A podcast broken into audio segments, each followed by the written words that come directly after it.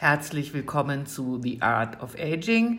Mein Name ist Marina Jagemann und ich berichte als Journalistin regelmäßig zu den Themen Beauty, ästhetische Medizin und Gesundheit hier äh, in meinem Podcast und im gleichnamigen Online-Magazin marinajagemann.com.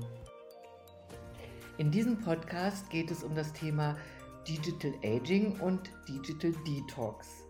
Ähm, was wir wohl alle wissen, ist, dass Sonnenlicht Falten und Pigmentflecken verursachen kann, aber dass auch das blaue Licht, das Blue Light von Laptops, Tablets oder Smartphones schädlich ist für unsere Gesundheit und vor allen Dingen auch für unsere Haut und uns sogar vorzeitig altern lässt, das wissen vielleicht noch nicht so viele Menschen.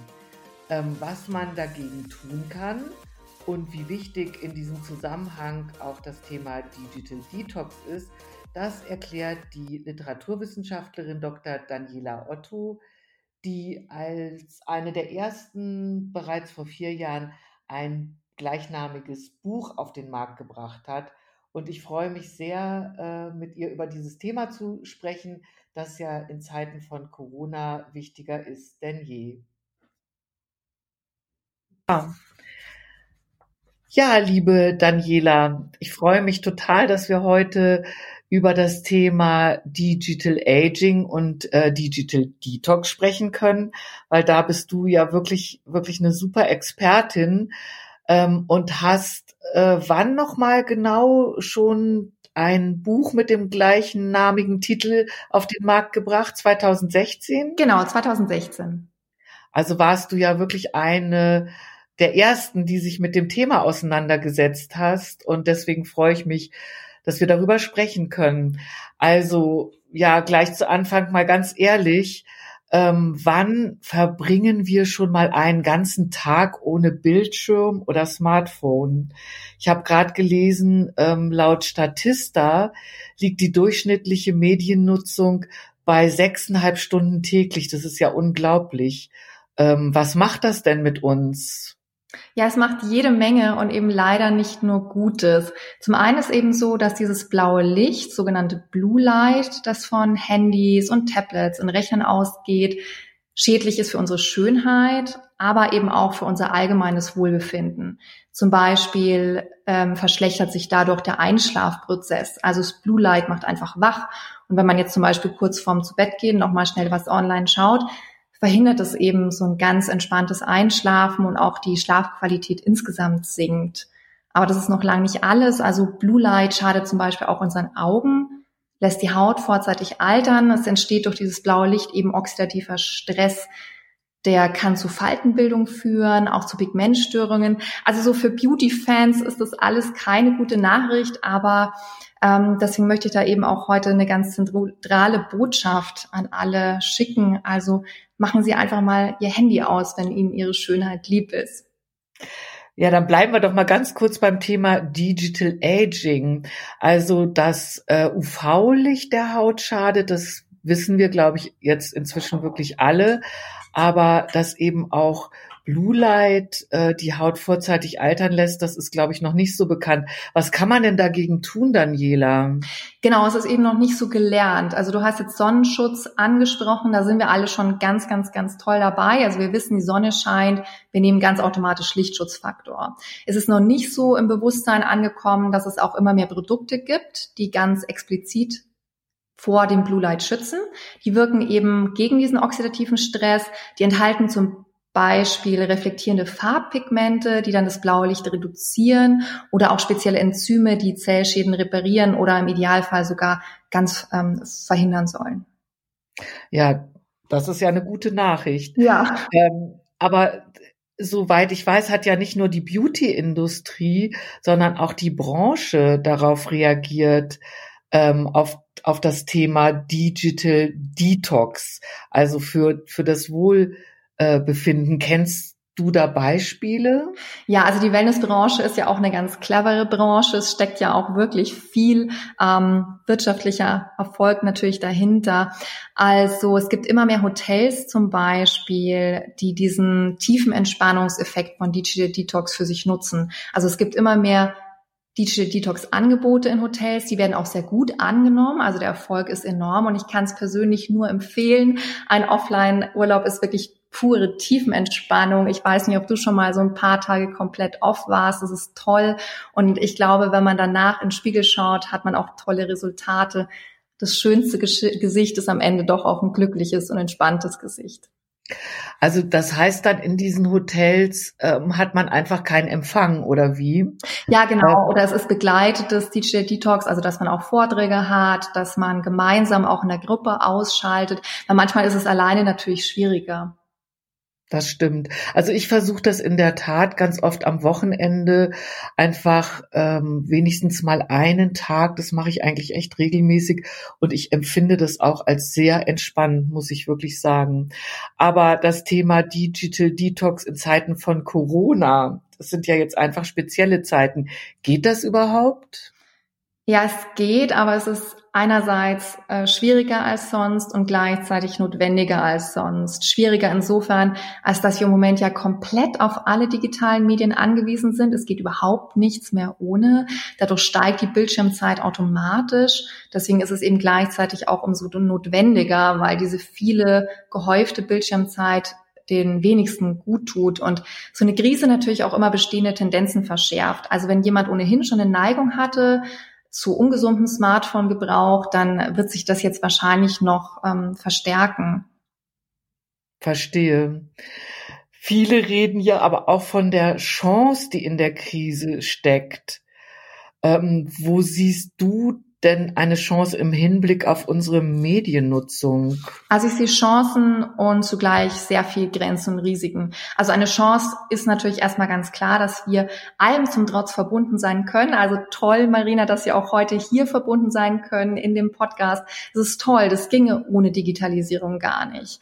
Es ist eben auch für Menschen, die sich einsam fühlen, ganz toll. Mit einem Klick fühlt man sich eben weniger allein.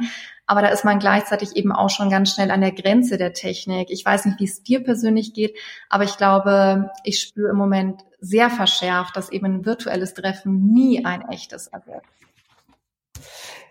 Ja, das muss ich auch sagen. Das äh, geht mir natürlich ganz genauso, dass ein virtuelles Treffen kann den persönlichen Kontakt nicht ersetzen.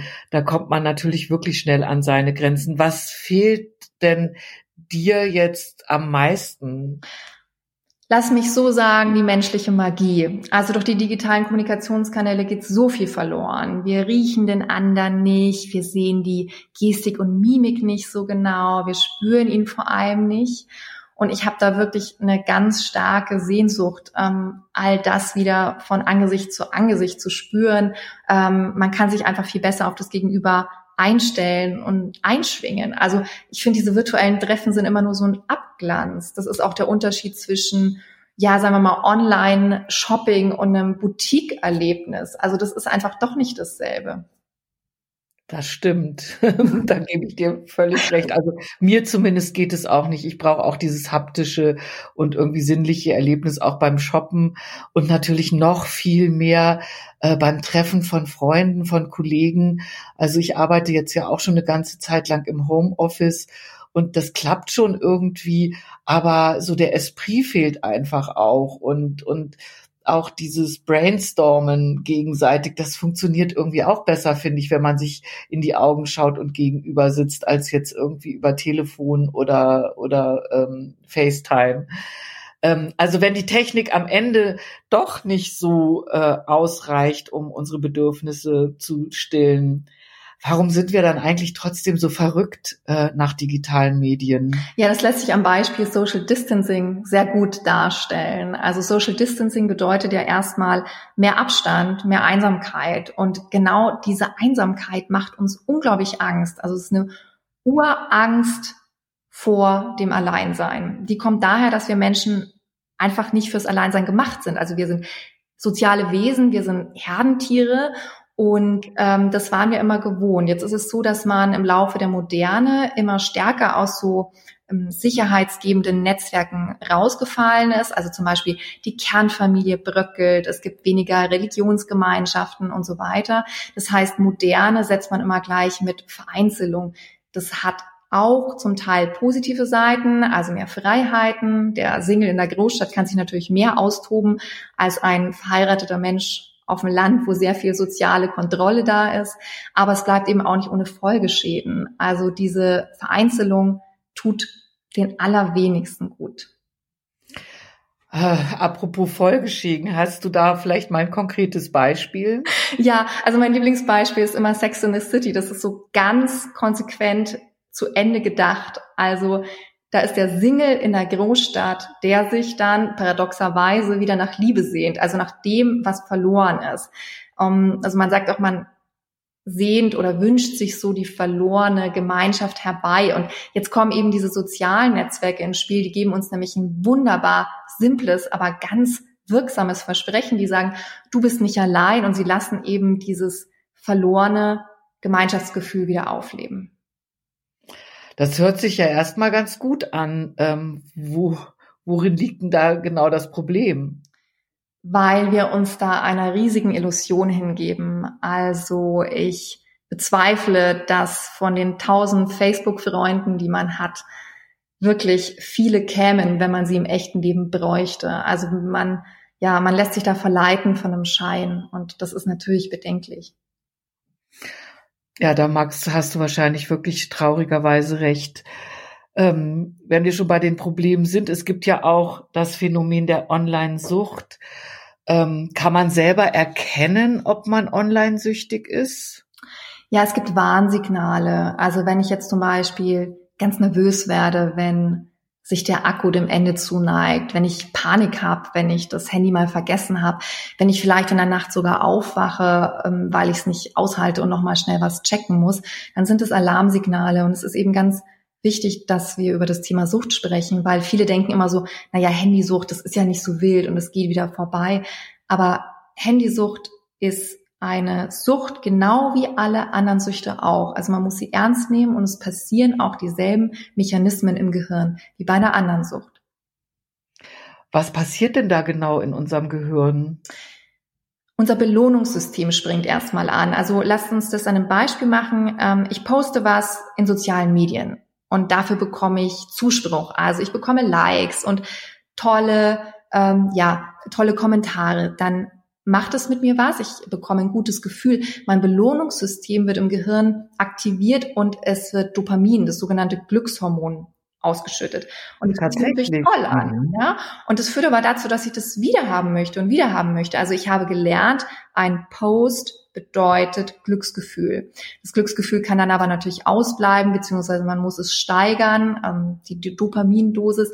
Und so rutscht man eben sehr schnell in den Suchtkreislauf rein. Aber es ist natürlich auch nicht das Einzige was in unserem Gehirn passiert. Also viel online sein verändert unser Gehirn eben nachweislich. Dafür muss ich gar nicht süchtig sein. Wenn ich zum Beispiel viel online lese, dann bringe ich meinem Gehirn so ein ständiges Hin- und Herspringen, also eine ganz stressige Nutzungsweise bei. Also ich meine, du kennst es wahrscheinlich, irgendwie man hat 20 Tabs auf, offen und irgendwo ploppt was auf und blinkt und ich klicke drauf. Also wir verlernen immer mehr das fokussierte Arbeiten und die Konzentrationsfähigkeit dadurch. Ja, und wir verlassen uns ja auch immer mehr auf ähm, Geräte damit und, und verlernen so ein bisschen unseren eigenen Verstand zu gebrauchen.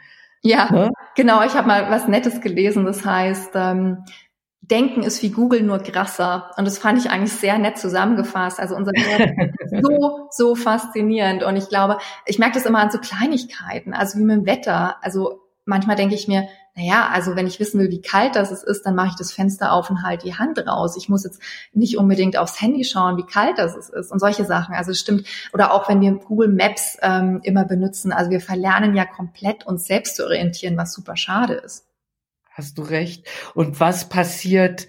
Ähm, hat das auch Einfluss auf unsere Emotionen? Ja, und die Studienlage ist da leider nicht sonderlich, ähm, wie soll ich sagen, macht uns nicht sonderlich äh, sonderlichen Mut. Es ist so, dass eben exzessive Handynutzung ähm, auch wirklich nachweislich unglücklich macht. Die Depressionen nehmen zu, vor allem bei Jugendlichen, die einfach stark gefährdet sind. Also sie verbringen einfach enorm viel Zeit auf sozialen Netzwerken. Das scheint also für die Identität Identitätsstiftung und für die Identitätssuche ganz wichtig zu sein. Ähm, und es ist bedenklich. Also auch die Suizidalität nimmt zu. Letztlich ist es doch auch lebensgefährlich. Und ich finde, das muss man sich doch bewusst machen. Ähm, dahinter steckt, also hinter diesem unglücklich werden durch soziale Netzwerke, steckt eben die Tatsache, dass sich Jugendliche da ständig vergleichen. Also man sieht ja mhm. auf Instagram eigentlich nur schöne Menschen, die ganz tolle Sachen machen. Und wenn ich jetzt zu Hause mit einer Tasse Kamillentee sitze, dann fühle ich mich vielleicht ganz doof, wenn ich die ganzen geposteten Champagnerkübel auf Mykonos finde. Und das ist eben ähm, gefährlich, weil diese Scheinwelt überhaupt nichts mit der Wirklichkeit zu tun hat. Ja, ich denke auch, das ist ähm, man postet einfach vor allen Dingen eben auch auf Instagram wirklich nichts, keine Sorgen und Probleme, sondern zeigt sich immer nur von seiner Sunny Side sozusagen. Ja, ähm, jetzt würde ich dich bitten, vielleicht noch ein paar konkrete Tipps für Digital Detox in Zeiten von Corona ge zu geben. Ja, gerne. Prinzipiell bin ich immer ein Fan von kleinen Schritten, die viel bewirken, die einfach einen langfristigen Unterschied machen. Sonst ist es ein bisschen wie mit der Diät. Also ich mache, kann natürlich zwei Tage nichts essen und nehme zwei Kilo ab, aber wenn ich dann am dritten Tag wieder normal esse, sind die zwei Kilo wieder drauf. Also das ist einfach nicht nachhaltig. Insofern kleine Schritte können einen Unterschied machen. Und ähm, zum Beispiel ist es toll, wenn man den Tag ohne Handy beginnt. Also wenn man morgens gleich nach dem Aufstehen das Handy anmacht, dann lässt man auch den ganzen Stress der Welt zumindest symbolisch in sich rein. Also gerade im Moment sind so viele negative Nachrichten. Es tut uns einfach auch nicht gut. Und muss ich gleich um 8 Uhr morgens wieder die neuen Fallzahlen wissen, zum Beispiel von Corona? Oder ist es auch okay, wenn ich sie vielleicht erst um 10 oder 11 ähm, erfahre. Das ist so eine Sache. Ähm, mittags, eine Mittagspause ohne Handy ist wunderbar. Also wir können spazieren gehen, das Handy zu Hause lassen. Abends natürlich, so haben wir angefangen, unser Gespräch. Es ist toll, wenn man es ausschaltet, schon eine Stunde vorm zu Bett gehen. Man kommt eben ganz anders geistig zur Ruhe und das blaue Licht stört eben nicht den Einschlafprozess. Ich finde es super schön, auch wenn man mal wieder so alte Kommunikationsformen, die man vielleicht schon vergessen hat, für sich entdeckt. Ich weiß nicht, wie es dir geht, Marina, aber eine E-Mail ist ganz nett, aber wenn du einen handgeschriebenen Brief bekommst, macht es doch wahrscheinlich was anderes mit dir, oder? Ja, auf jeden Fall. Und über äh, eine Postkarte im Briefkasten kann ich mich wirklich wie Bolle freuen. Ja, also, eben, ja, genau. Und solche Sachen kann man wieder viel mehr nutzen. Auch ein normaler Wecker übrigens ist ganz toll. Viele benutzen halt das Handy als Wecker und damit ist natürlich schon mal schwer, morgens offline zu starten, weil man hat das Ding dann eh schon in der Hand. Ein normaler Fotoapparat ist toll. Ähm, das sind viele Dinge, die ähm, ich empfehlen kann. Es gibt natürlich viele, viele, viele mehr Tipps, aber für den Anfang ist das, glaube ich, schon mal eine ganz gute Liste. Ja, super, liebe Daniela. Und ich weiß, du hast ja jetzt auch noch ein paar Vorträge zum Thema. Ja. Ähm, vor dir. Vielleicht kannst du mir dazu dann einfach auch noch die Daten schicken.